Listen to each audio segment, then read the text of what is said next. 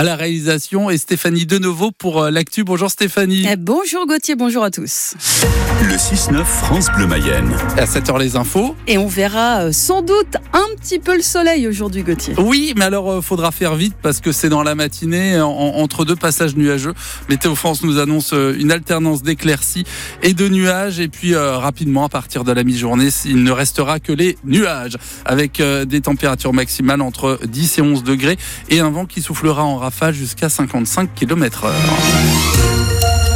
Des maisons de retraite dans le rouge. Huit EHPAD publics seraient au bord de la faillite, c'est ce qu'affirme le syndicat Force ouvrière. Le conseil départemental et l'agence régionale de santé ont pourtant débloqué un fonds d'urgence d'un million quatre cent mille euros, mais ça ne va pas suffire, affirme Frédéric Ney. C'est la secrétaire départementale de Force ouvrière en charge de la santé.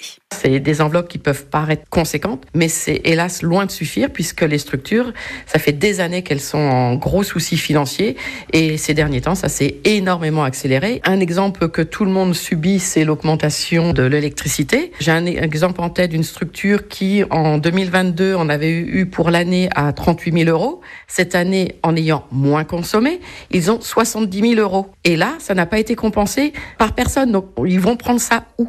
Dans quelle réserve Il y a aussi l'alimentaire où le coût de la vie a énormément augmenté. Donc, eh ben, comment ils vont payer les repas qui ont aussi augmenté? Ils n'ont plus de réserve, les structures.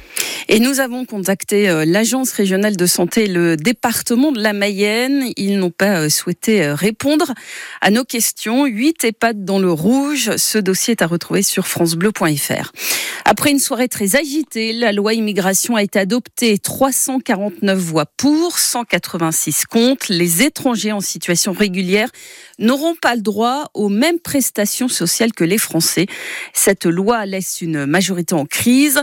Le PS tenter de censurer cette loi en saisissant le Conseil constitutionnel. Beaucoup de réactions pour Guillaume le député socialiste mayennais. C'est terrible pour la majorité, terrifiant pour tous ceux qui avaient cru dans la promesse humaniste d'Emmanuel Macron.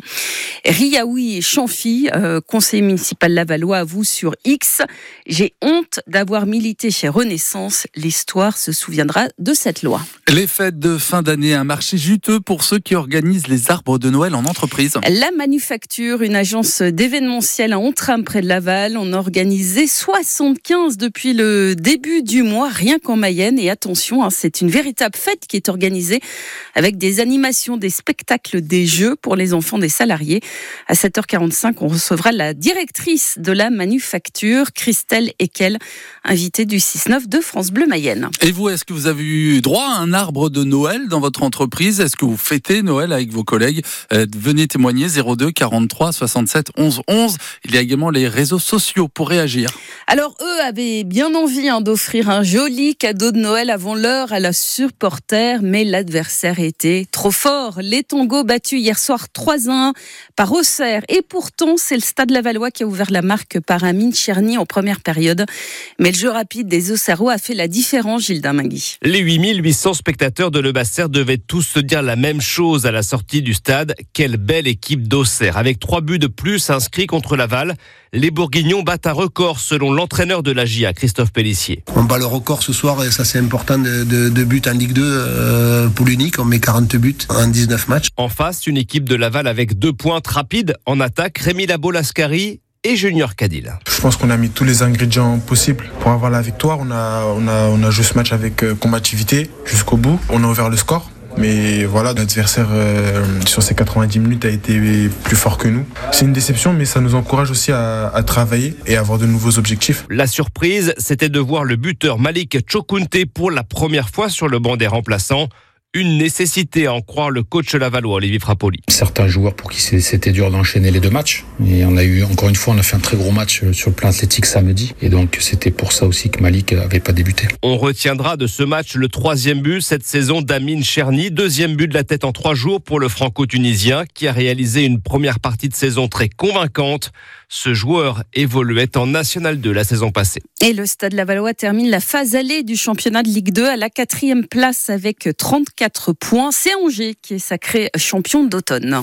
Un père de famille a bien failli commettre l'irréparable. Il a aspergé son fils d'essence pour le brûler vif. Ce Mayennais de 55 ans ne supportait plus ce fils violent qui avait tenté de tuer sa sœur et sa grand-mère. Le père de famille a été condamné hier par le tribunal de Laval à 8 mois de prison avec sursis. Ce procès est à lire sur francebleu.fr.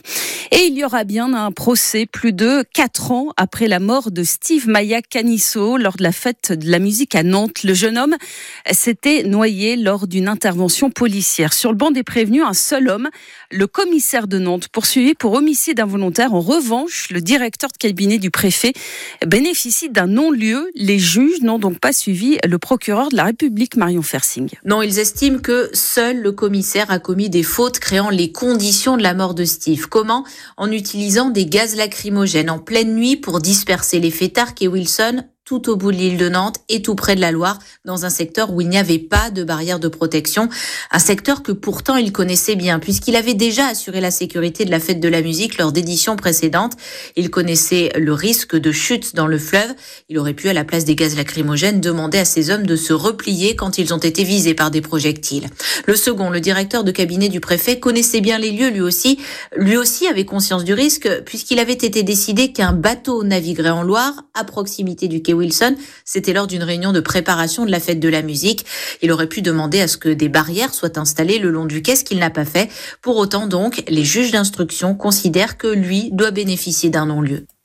Patrick Poivre d'Arvor, lui, a été mis en examen pour viol.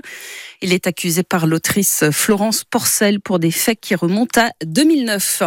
C'est la plus grande centrale de panneaux solaires thermiques de France. Elle est installée sur un site du groupe mayennais Lactalis. 15 000 mètres carrés de panneaux solaires installés sur cette usine à Verdun dans la Meuse à la clé des économies de chauffage et moins d'émissions de gaz à effet de serre. On vous dit tout dans l'écho d'ici. C'est votre rendez-vous quotidien avec l'actualité économique mayonnaise. C'est à 7h16.